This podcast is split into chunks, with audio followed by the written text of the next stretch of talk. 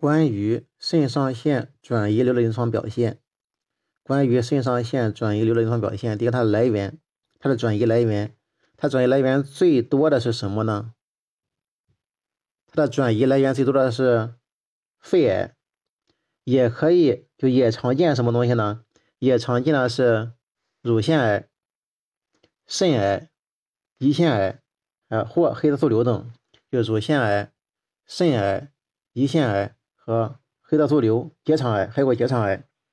肾上腺皮质功能低下呢是非常罕见的。关于颅门颅颅面血管瘤。颅面血管瘤呢，是为三叉血管瘤病。颅面血管瘤病实际上是三叉神经瘤病。颅面血管瘤病是三叉血管瘤病，又名软脑膜血管病、软脑膜血管病，或者呢 s t e r g s t e r g w e b e r s t e r g w e b e r 综合征，很少有家族发展史，可能有遗传因素，表现为常染色体显性遗传。但是大多数呢为可能为散发，有个体变异造成胚胎发育第八五到八周时原始血管异常所导致的。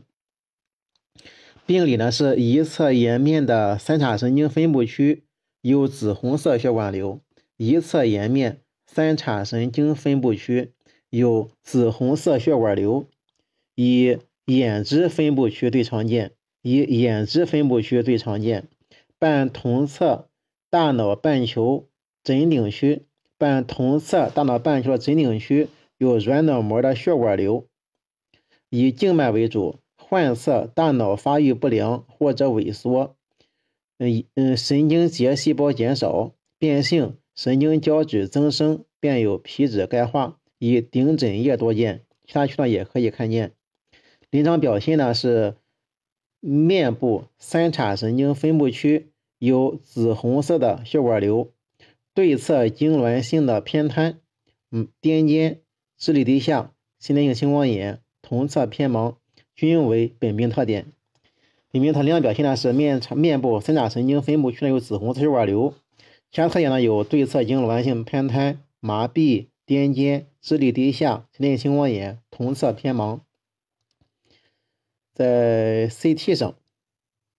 嗯，面部血管瘤的同侧大脑半球皮质钙化呈大锯齿状或者脑回状，是该病的 CT 特征性表现。同侧半球皮质萎缩或者发育不良，同侧柱膜上腔呢是扩大的，顶枕区常常见。同侧的颅腔变小，颅板呢增厚。增强扫描显示钙化的周围经血管发生强化，呈脑回状。有时可见向深部引流的扭曲静脉，同侧磁脑室脉络丛多明显强化。磁共振显示局限性脑皮质萎缩，局面面部可见片状长略长 T1，就 T1 稍低，略长 T T1 T 数稍高的信号。脂肪抑制，病变显示的更清楚。关于宫颈癌的分期，关于宫颈的分期，零期是原位癌，零期是原位癌，就是近位前癌。一期是癌局限于子宫。局限于子扩散到宫体的时候是不考虑的，不予考虑的。虽然宫体仍然考虑为一期，它是局限于子宫。第二期的时候呢，是超出子宫，超出子宫，但未达盆壁或者阴道下三分之一。第二期的时候呢，已经超出了子宫，但是呢，没有达到盆盆壁或者阴道下三分之一。